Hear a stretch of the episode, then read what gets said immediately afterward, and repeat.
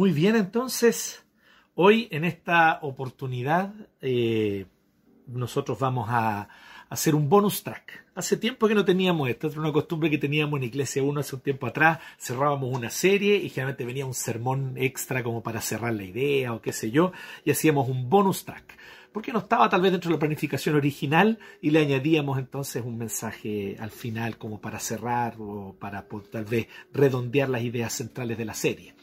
Eh, y sentimos que ahora era, bueno, era necesario poder hacerlo.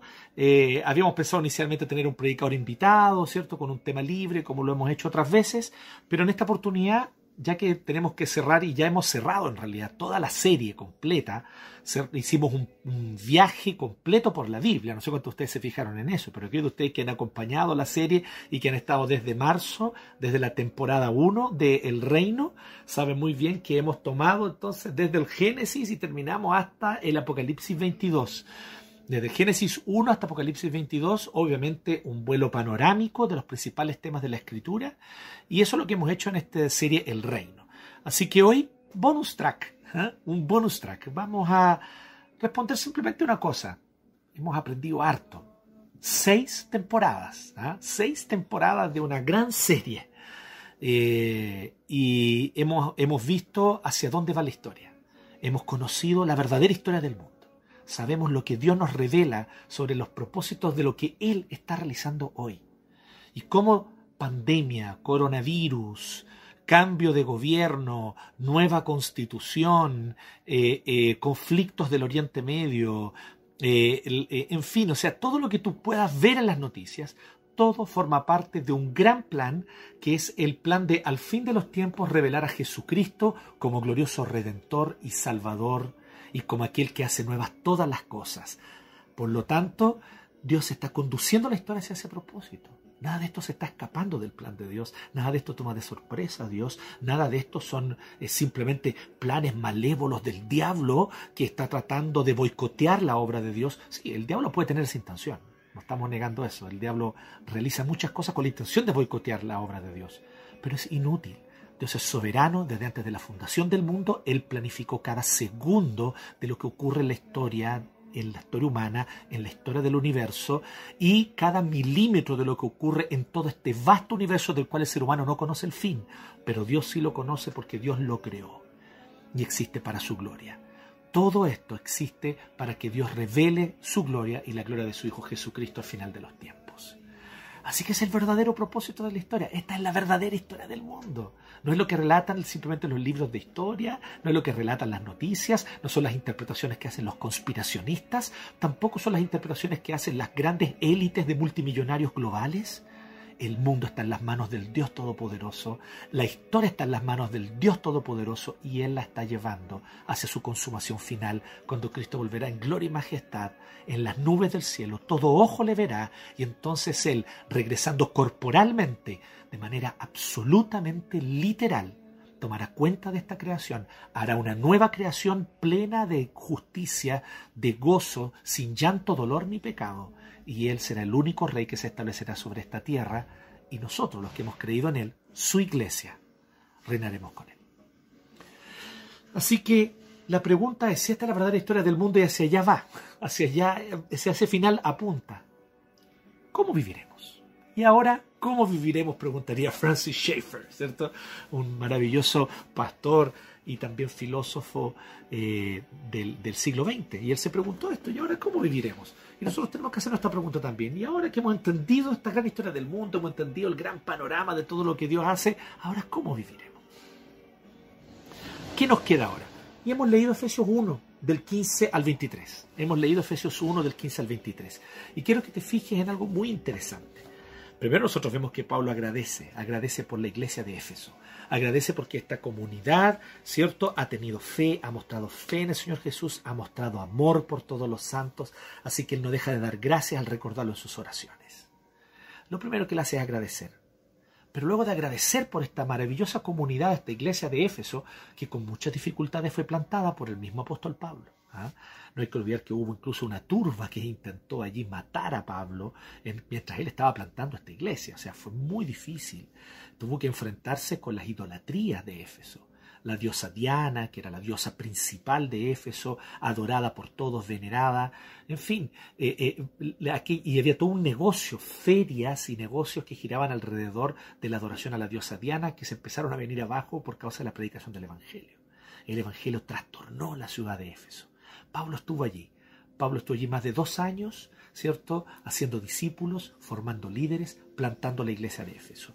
Y ya ahora, tiempo después distante, le envía esta carta. Y lo primero que le hace es agradecer. Agradece por la iglesia de Éfeso, agradece por la fe y el amor de ellos. Pero luego él pide.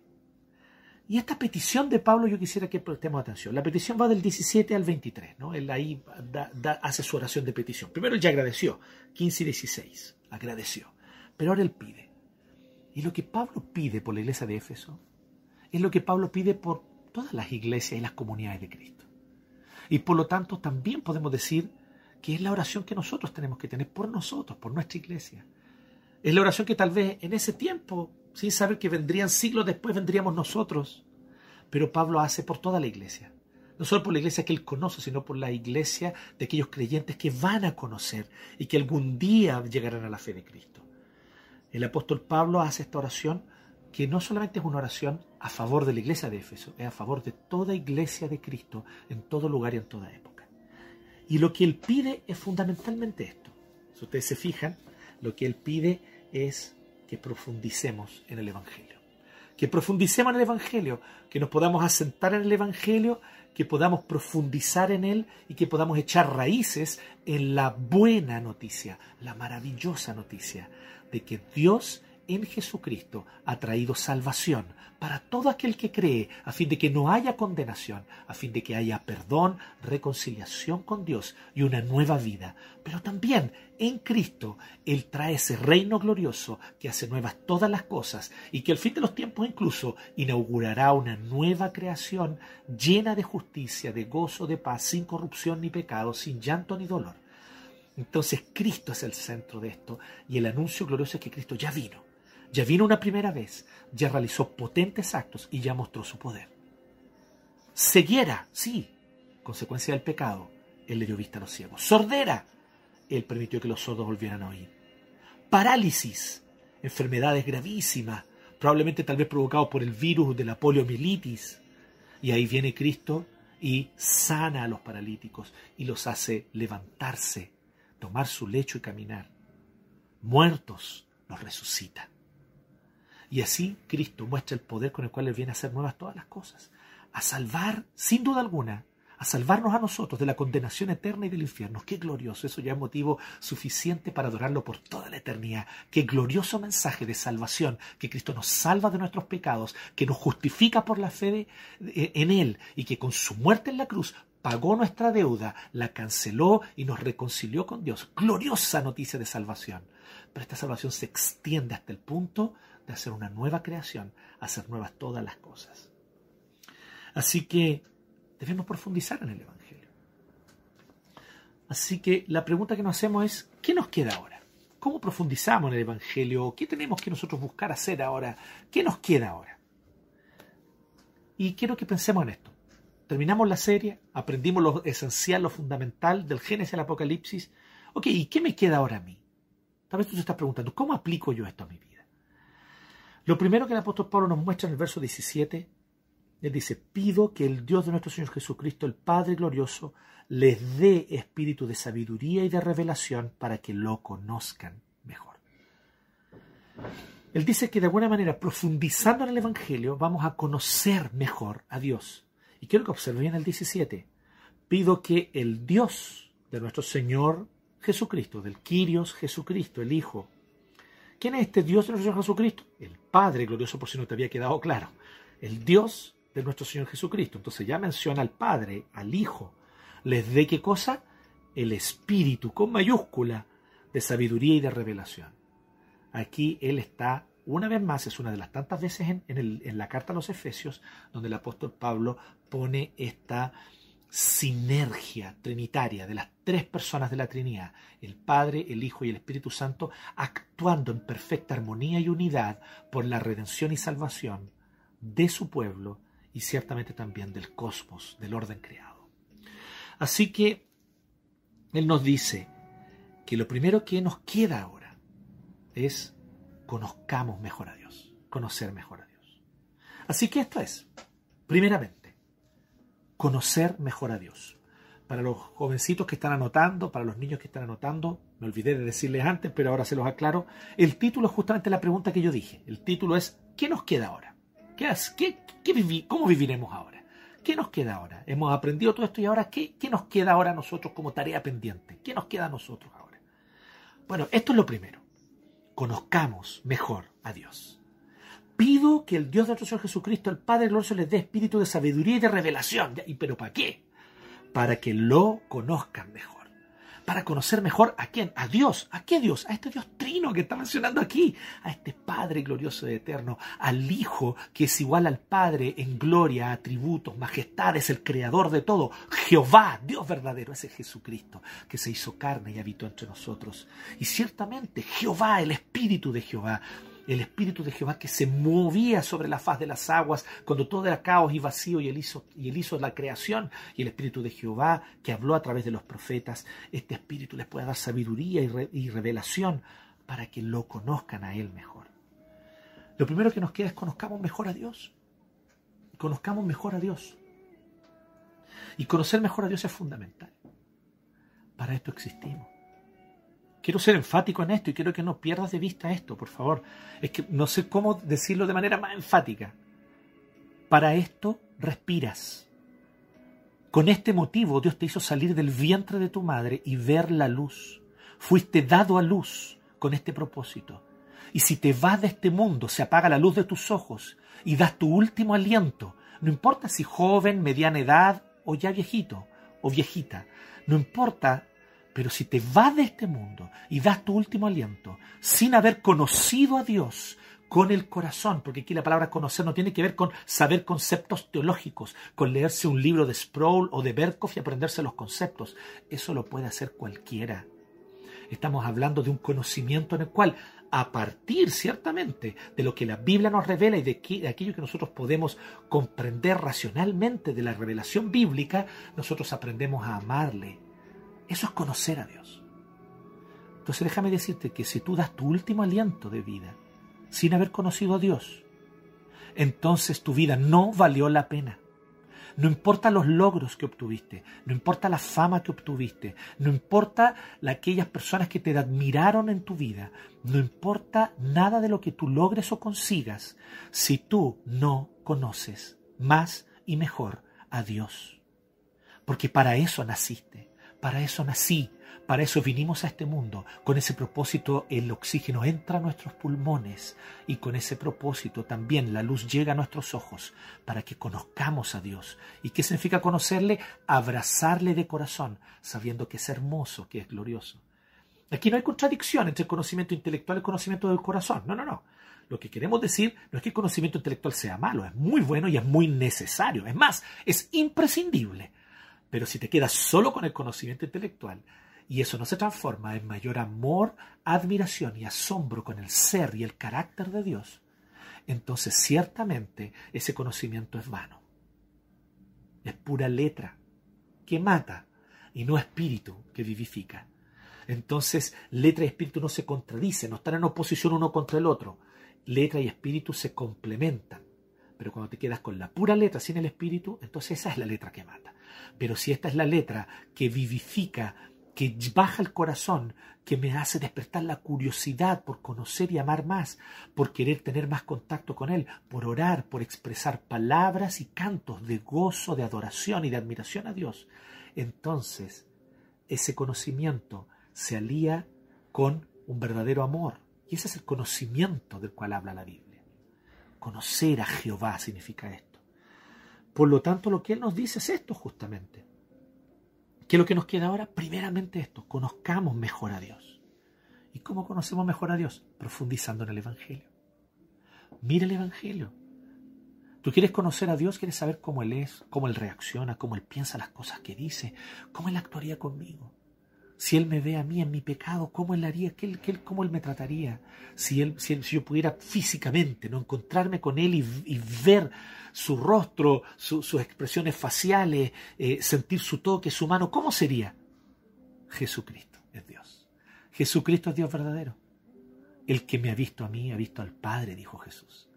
Entonces mira a Jesucristo y mira el Evangelio, mira la obra de Jesucristo y mira lo que Él hizo por ti, pecador. Tomó tu culpa, la cargó sobre sí y prefirió sufrir Él el castigo y la condenación para que no la sufrieras tú. De ahí para adelante, amor, gracia, misericordia. ¿Pero de qué Dios? De un Dios justo, justísimo, cuyos actos que a nosotros nos pueden parecer muchas veces los más ínfimos, e insignificantes, sin embargo, son una gran mancha a los ojos de Dios, porque Dios es justo, puro, santo, santo, santo, delante del cual tú y yo jamás podremos mantenernos de pie por nuestras propias fuerzas, ni por nuestro propio esfuerzo, ni por nuestros propios méritos.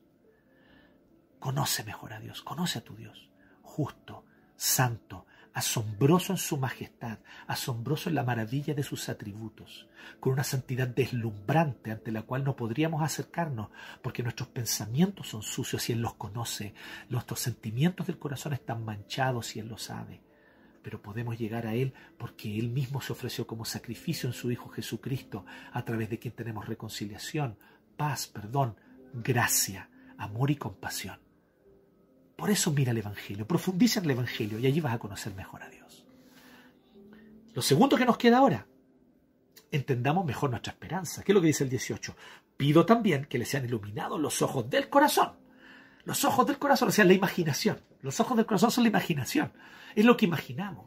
Y nosotros muchas veces imaginamos cosas, sobre todo cuando estamos viviendo una etapa de nuestra vida, a veces puede ser que te esté pasando ahora, puede ser que te haya pasado en el pasado, que te haya ocurrido en el pasado, pero cuando vivimos etapas un poco tristes o fomes y las cosas están difíciles, la situación actual parece dura, difícil de soportar, tendemos a fantasear, es como una tendencia natural. Y nos acostamos en la cama antes de dormir y con los ojos de nuestro corazón imaginamos cosas, imaginamos que que vivo en otro lugar, que soy otra persona, que tengo otra condición de vida, que tal vez tengo otro estatus socioeconómico, que tal vez vivo en otro lugar mucho más apacible, que tal vez, en fin, imaginamos cosas y muchas veces imaginamos cosas pecaminosas. Imagino que en realidad mi marido no es este marido que tengo al lado, sino otro. Imagino que en realidad mi esposa no es esta esposa, que mis hijos no son esos cabros de porquería que tengo, sino, los, sino otros hijos. imagino, y, y entonces hay una inconformidad, una ingratitud. Muchas veces imaginamos de manera pecaminosa. No toda imaginación es linda, bella y santa. Hay mucha imaginación pecaminosa en nosotros. Pero aquí el apóstol Pablo nos está invitando a una imaginación santa, una imaginación nuevamente animada por el Evangelio, despertada por el Evangelio, que los ojos del corazón les sean iluminados para que sepan cuál es la esperanza a la que Él los ha llamado. Que imaginemos el nuevo cielo y la nueva tierra. Que imaginemos cómo va a ser esta creación gloriosa sin pecado en ella. ¿Cómo va a ser que comunidades humanas vivan sin injusticia? ¿Te lo has imaginado? ¿Que no haya injusticia? ¿Que pueda haber plenitud de vida para todos? Que el que quiera desarrollar su plenitud de vida arreglando bicicletas lo haga tanto como aquel que quiere desarrollar su plenitud de vida vendiendo libros o vendiendo el diario. Que aquel que quiera desarrollar su plenitud de vida construyendo puentes haya la misma plenitud que aquel que quiere hallar su plenitud de vida tocando la guitarra o cantando o pintando una pintura. Que simplemente el ser humano pueda desarrollarse para la gloria de Dios, gozando de todos los dones que Dios da y sobre todo gozando de la bondad de Dios y de su misericordia y de su gloria. ¿Te imaginas un mundo así? ¿Te imaginas un mundo donde efectivamente, aquí esto parece la canción de Lennon, ¿cierto? Imagina, imagina, ¿cierto? Pero eso es lo que está diciendo. Pero no una imaginación vana, humana, ni alimentada por filosofías humanistas, ni alimentada por ideologías cargadas de resentimiento y odio contra el rico y el poderoso. No, esas imaginaciones son destructivas, oscuras, amargas, y tú lo sabes. Tú sabes que son así. Tú que has abrazado esas ideologías, sabes cuánta amargura producen en el corazón. Aquí el apóstol Pablo te está diciendo que imagines la dulzura de una realidad que vendrá sí o sí y que es inevitable. Ni todos los gobiernos de este mundo unidos podrán impedir la segunda venida del Rey glorioso Jesucristo. Ni todos los poderes de este mundo, ni todas las riquezas podrán impedir que el reino de Dios siga avanzando, glorioso y victorioso. Entiéndelo ni todos los Bill Gates de este mundo, ni todos los George Soros pueden impedir el avance del reino. Lee tu Biblia y verás que es así. te crees un cristiano bíblico, defensor de la verdad bíblica. Entonces, ¿por qué haces? ¿Qué haces tú? A veces en las redes sociales animando la desesperanza, haciendo que la gente sienta temor, miedo de los poderosos, miedo de los ricos, miedo de las conspiraciones. ¿Realmente confías en el Señor? ¿Realmente le crees a la Biblia? Entonces mira tu Biblia. Es muy clara ella. La esperanza es dulce que los ojos de tu imaginación y de mi imaginación puedan ser despertados por esta dulce esperanza, la esperanza que nos da el Evangelio. ¿Cuál es, esta, cuál es la esperanza, perdón? Que sepan a qué esperanza los ha llamado. ¿Cuál es la riqueza de su gloriosa herencia entre los santos? ¿Qué son los santos? Los que fueron separados para Dios. Santo no es aquel que nunca peca, que hace todo bien, que anda con sandalias de cuero, ¿cierto? Y que hace un voto de pobreza y está todo el día orando. No, eso no es un santo. Un santo es alguien que toma la micro, que toma el metro a las siete y media, ocho de la mañana, que tiene que tomar la bici para ir a su pega, que tiene que tratar de levantar el sustento para su casa, que muchas veces se esfuerza por tratar de criar a sus hijos lo mejor posible, pero no sabe cómo hacerlo, no tiene toda la sabiduría del mundo, que muchas veces fracasa como esposo, que muchas veces falla como esposa, pero son santos. Tú eres santo, tú eres santa, porque fuiste separado por Dios, por un decreto soberano de Dios, de su pura y sobreabundante gracia que te hizo su Hijo. Mira el Evangelio y vas a entender cuál es la esperanza. De nuevo, profundizando en el Evangelio, entendemos mejor nuestra esperanza. Así que ya van dos cosas. ¿Qué nos queda ahora? Primero, conozcamos mejor a Dios. En segundo lugar, entendamos mejor nuestra esperanza. En tercer lugar, asombrémonos más con su poder. Miren lo que dice el 19. Y cuán incomparable, está hablando de asombro, no lo puedo comparar. O sea, hay cosas que uno puede comparar, que uno puede imaginar, que uno puede decir, ok, esto se parece a esto otro, pero hay cosas que son inimaginables, incomparables. Tú puedes tomar las cosas más, la imaginación más salvaje del, del artista más innovador y él simplemente no va a alcanzar a acercarse ni siquiera a un millón de años luz de esta gloriosa y grandeza, y, perdón, esta gloriosa grandeza del poder de Dios. Y Pablo usa palabras grandilocuentes a propósito. ¿eh? Cuán incomparable es la grandeza de su poder a favor de los que creemos. Ese poder es la fuerza grandiosa y eficaz que Dios ejerció en Cristo. Y ahí él explica el Evangelio. Asombrémonos más con su poder. ¿Qué poder es este? Cuán incomparable es la grandeza de su poder a favor de los que creemos. Cuando hablamos de poder, nosotros pensamos hoy día en poder para dominar los mercados del mundo. Pensamos en poder y pensamos en el presidente de Estados Unidos, o pensamos en un gran magnate como George Soros, Bill Gates o Jeff Bezos o, Elon Musk. Pensamos en poder y pensamos, ¿cierto? En, en, en Luxich, cosita, cuando grabó su video, ¿cierto? Se ponía la manito aquí en el pecho y decía, ¿cierto? Decía, yo soy poderoso, yo soy poderoso, decía. Eh, eh, no sabe quién es el verdadero poderoso, probablemente, no sé, no lo conozco personalmente, pero, pero para creerse poderoso eh, hay, hay, que no entender mucho quién es Dios, creo yo, en mi opinión. Cuando tú ves la incomparable grandeza del poder de Dios, cosita Luxich, cosita Jeff Bezos, cosita George Soros, cosita Joe Biden, cosita, cosita la Angela Merkel, ¿cierto? No importa cuánto poder aparentemente tú puedas tener. Una cosa es cierta, la grandeza del poder de Dios es incomparable. Es incomparable. Cada uno de estos poderosos y sus fortunas, riquezas, influencias, poderes, ejércitos, mafias que trabajan a, favor de ellos a lo mejor. Bueno, cada uno de estos poderosos, ¿sabes lo que son al lado de la grandeza del poder de Dios? ¿Te has fijado cuando tú te sacas la mugre de entre medio de los dedos de los pies que está pegado con el sudor, bueno, eso es el poder de ellos al lado del poder de Dios. Es incomparable la grandeza del poder de Dios. Es incomparable. El poder de estos hombres, magnates y movimientos es simplemente como el polvo pegado por el sudor en los pies de Dios. Y tal vez ni aún así llego a compararlo correctamente. Tal vez la distancia es aún mayor asombrémonos más con el poder de Dios, porque ¿sabes lo que Dios hizo con ese poder? Mira, ¿leíste bien lo que dice Pablo? Porque este grandioso poder, sí, grandioso poder, grandioso poder. Estamos tratando de entender los agujeros negros y, el, y la fuerza que tienen. Dios los creó. Dios les dio su poder y Dios los controla. y son como un, son como un granito de polvo en, el, en, en la palma de la mano de Dios, los agujeros negros. Esas grandiosas galaxias enormes, Pléyades, esas constelaciones, esas enormes nebulosas esa, tremenda fuerza de una estrella cuando nace, que los astrónomos tratan de entender y de observar, y que están aquí en el Observatorio Alma, aquí en Chile, uno de los, de los, de los cielos más limpios del mundo, dicen, ¿no? Tratando de entender estos fenómenos, y los estudian, y no logran ni siquiera llegar al ápice de eso, no logran ni siquiera llegar, perdón, a la superficie de eso para comprenderlo bien. Todos estos fenómenos del universo, Dios los creó, Dios los determinó, Dios los imaginó y cuando Él los pensó y los imaginó, los trajo a existencia. Así que Él los conoce perfectamente, todo su funcionamiento interno. Y todo lo que ocurre a nivel más microscópico, nanoscópico, incluso menor que eso. Cómo los físicos cuánticos se agarran la cabeza tratando de entender el, el comportamiento del electrón partícula, qué onda, qué pasa con el fotón, qué pasa con los fotones, cómo comprender esta... Pero Dios conoce y maneja todo eso, está en su mano. Él es el soberano, que puede dictar unas leyes para el mundo físico de nuestro y otras leyes distintas para el mundo físico microscópico. Él es Dios, Él hace lo que quiere y Él maneja eso, Él lo creó así. La física cuántica trata de entender a un Dios que es soberano y que puede dictar leyes distintas en ámbitos distintos. Entonces piensa en todo este poder.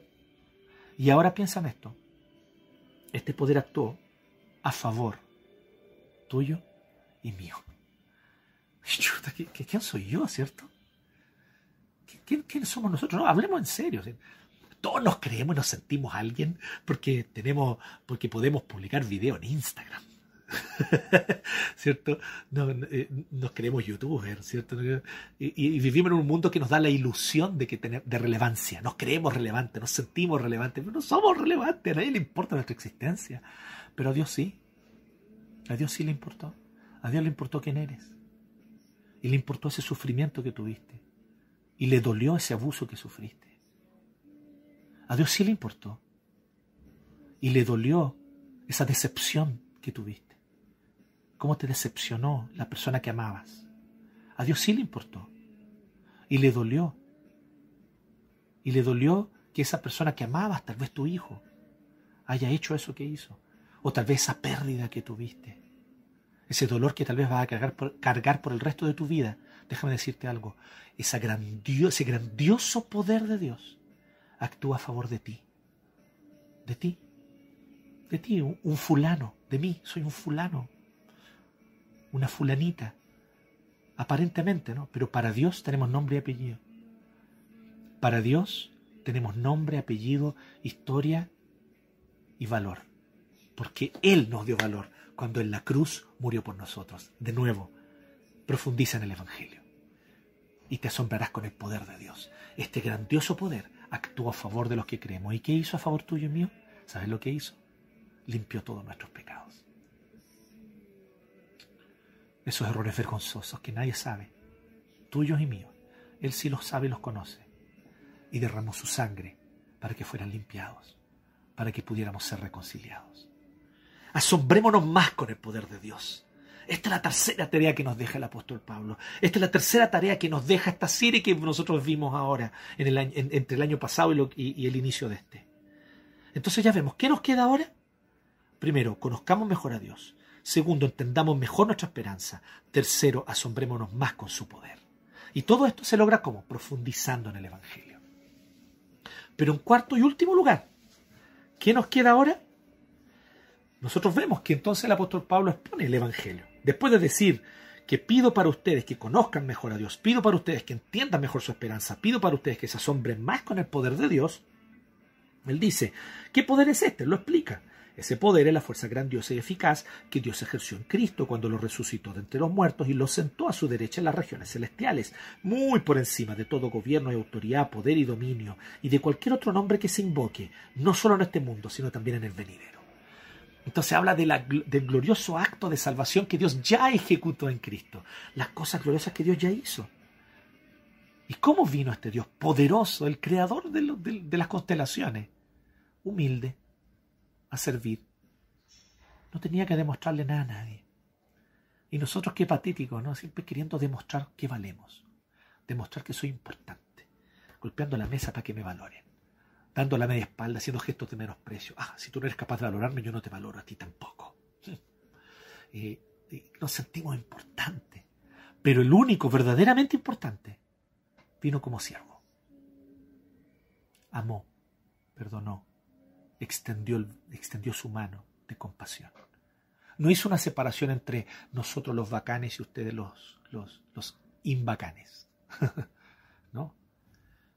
Amó y extendió su brazo de amor y misericordia a los que más fallaban, a los que más fracasaban. Entonces, una vez que él expone este evangelio glorioso, dice que él también entonces se sentó a la derecha de las regiones celestiales, fue glorificado muy por encima de todo gobierno y autoridad. Y aquí se refiere a gobierno y autoridad tanto política y humanamente, césares, emperadores, reyes, primeros ministros, presidentes. Se está refiriendo, cuando él usa aquí la palabra, se refiere a poderes y autoridades humanas, terrenales, pero también a poderes, eh, eh, por así decirlo, espirituales, demoníacos. Pues bien, sobre todos ellos está Cristo sentado, sobre todo gobierno, autoridad, sobre todo poder y dominio, y cualquier otro nombre que se invoque, no solo en este, en este mundo, sino también en el venidero. Él está sobre todo eso. Pero entonces viene lo cuarto. Dice 22 y 23. Y Dios sometió todas las cosas al dominio de Cristo. ¿Y qué hizo? Y Él ahora es cabeza, sobre todo, de la iglesia. La iglesia es su cuerpo, dice el 23 es la plenitud de aquel que lo llena todo por completo. Y aquí está lo cuarto y último que quiero hoy día hablar. ¿Qué nos queda ahora? Unámonos a la misión de Cristo. Unámonos a la misión de Cristo. No, no estoy diciendo proponte un plan, haz un proyecto, presenta una idea y pídele después a Dios que te bendiga tu plan, tu proyecto, tu idea. Te estoy diciendo, parte con preguntarle al Señor, ¿cuál es tu plan? ¿Qué estás realizando tú hoy en el mundo? ¿Cómo tú estás hoy obrando y actuando para redimir estas, todas las cosas, para hacer nuevas todas las cosas? ¿Qué estás haciendo hoy en el mundo, Señor Jesucristo? Porque tú eres la cabeza y nosotros que somos tu cuerpo queremos estar unidos a ti. Así que esto es lo cuarto, unámonos a la misión de Cristo. ¿Qué nos queda ahora? Conozcamos mejor a Dios, entendamos mejor nuestra esperanza, asombrémonos más con su poder y esto cuarto que quiero decir brevemente, unámonos a la misión de Cristo. Y aquí es donde viene algo muy hermoso, porque el apóstol Pablo nos dice aquí que Dios hizo todas estas cosas, sometió todo al dominio de Cristo y a Él lo puso cabeza de la iglesia para, junto con la iglesia, ejercer este dominio. O sea, Él nos hace parte, a ti y a mí, hace parte a la iglesia para que nosotros podamos ser parte de este dominio y cumplir un papel en este dominio. A eso Dios nos invita. A eso Dios nos invita. Entonces dice que Dios sometió todas las cosas al dominio de Cristo, todas las cosas al dominio de Cristo, y nosotros a su vez estamos junto con Cristo. Por si te queda alguna duda, ¿esta interpretación será correcta? Lee el capítulo 2 a continuación. El apóstol Pablo lo dice clarito, verso 6, capítulo 2, verso 6.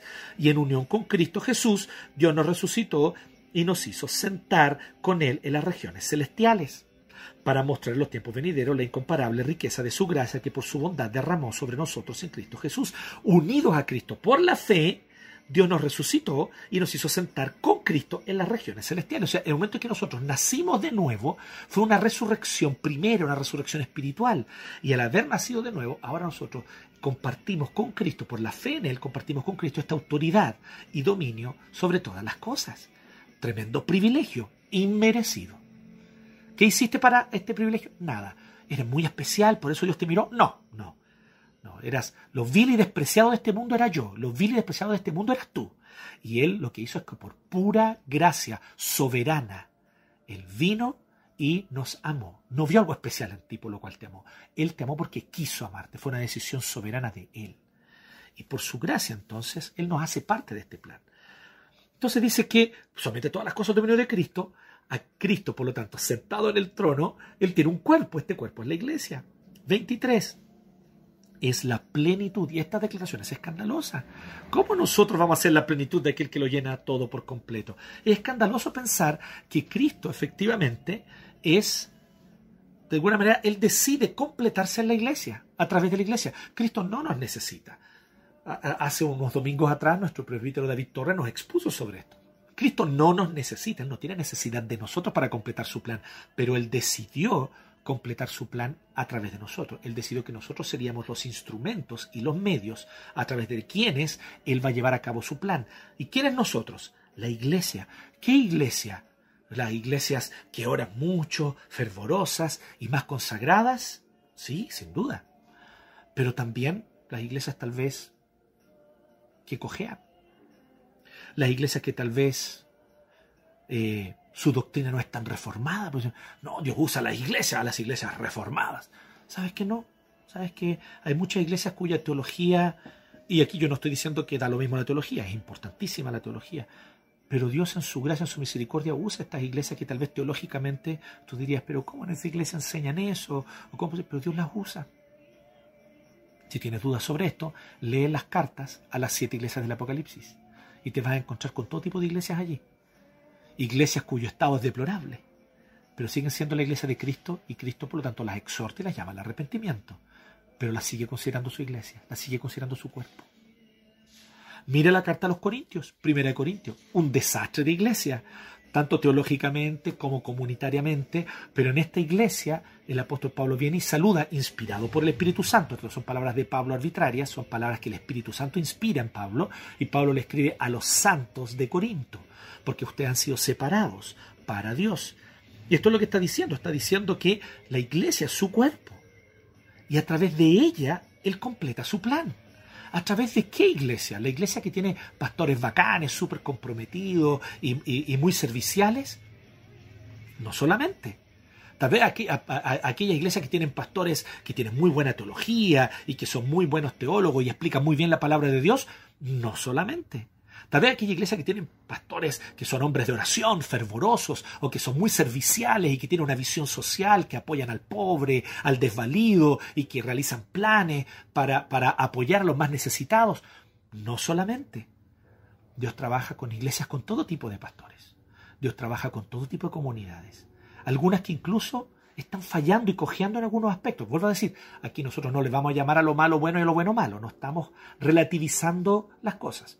Si en una iglesia la doctrina no está bien, necesita ser corregida. Las cartas de, las iglesias del Apocalipsis, recuerden.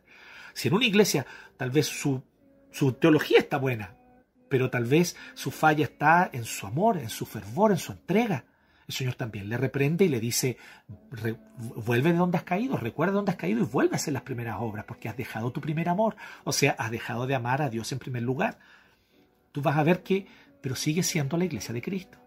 Y Dios sigue realizando su propósito en y a través de la iglesia de Cristo.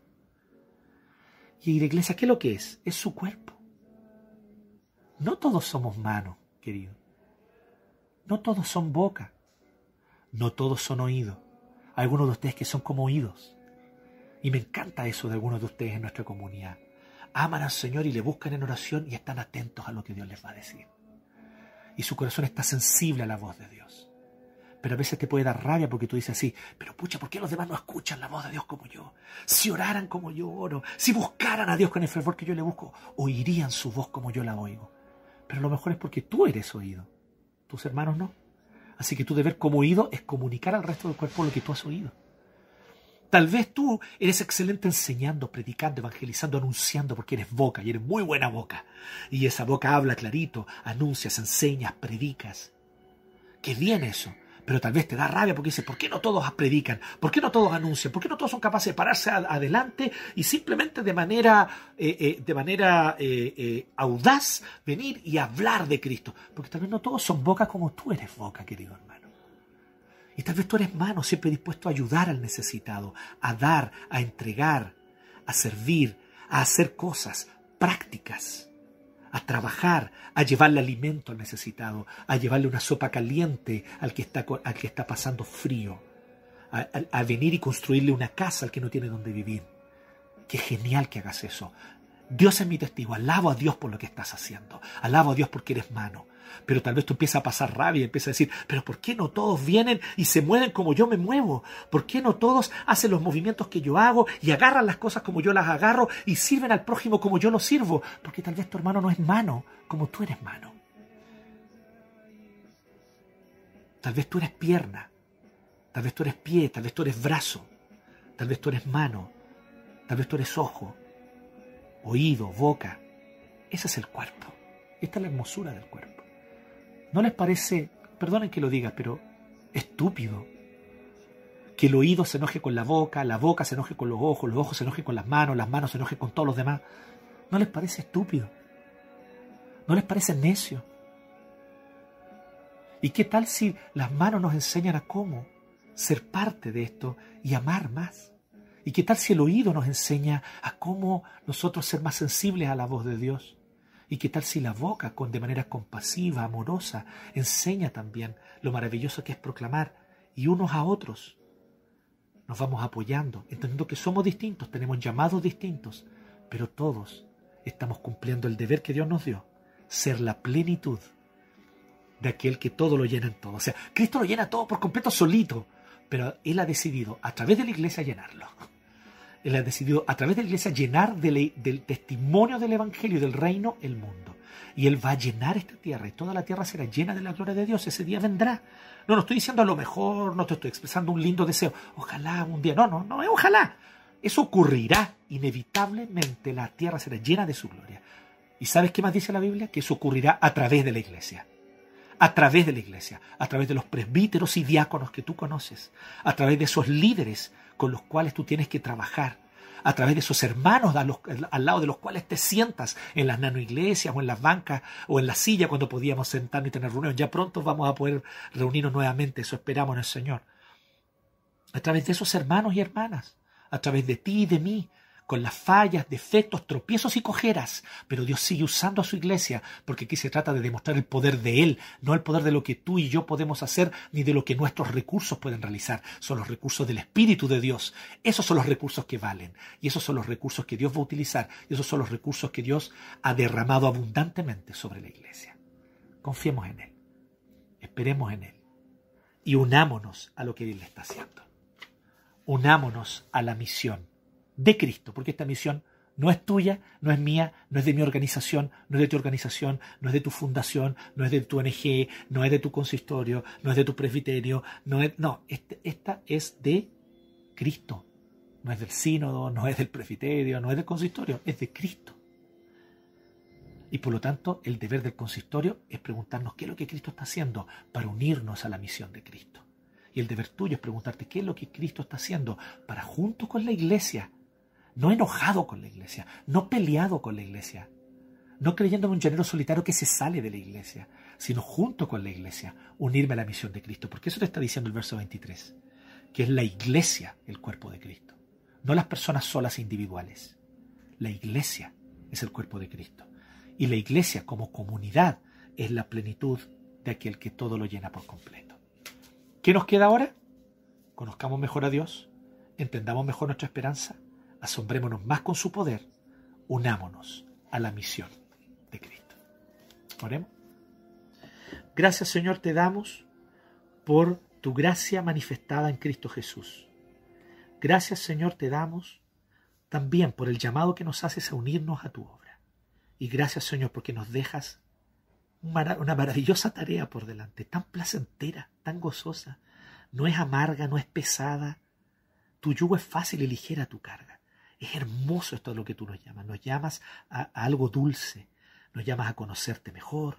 Nos llamas a entender mejor nuestra esperanza. Nos llamas a asombrarnos más con la grandeza de tu poder. Y nos llamas a unirnos a tu obra. Que es prácticamente como subirse como un surfista a tu ola. ¿Cómo, ¿Cómo, no va a ser gozoso? ¿Cómo no va a ser algo lleno de gozo disfrutar el ser parte de tu misión? Esperar tu ola, no producir nosotros ola, sino esperar tu ola y cuando tu ola viene, subirnos a esa ola y gozar el viaje, disfrutar. A eso tú nos invitas, a unirnos a tu obra. Qué privilegio, Señor. Y qué Dios lleno de gracia, misericordia y compasión eres tú. Gracias, Dios. Te alabamos en Cristo el Señor.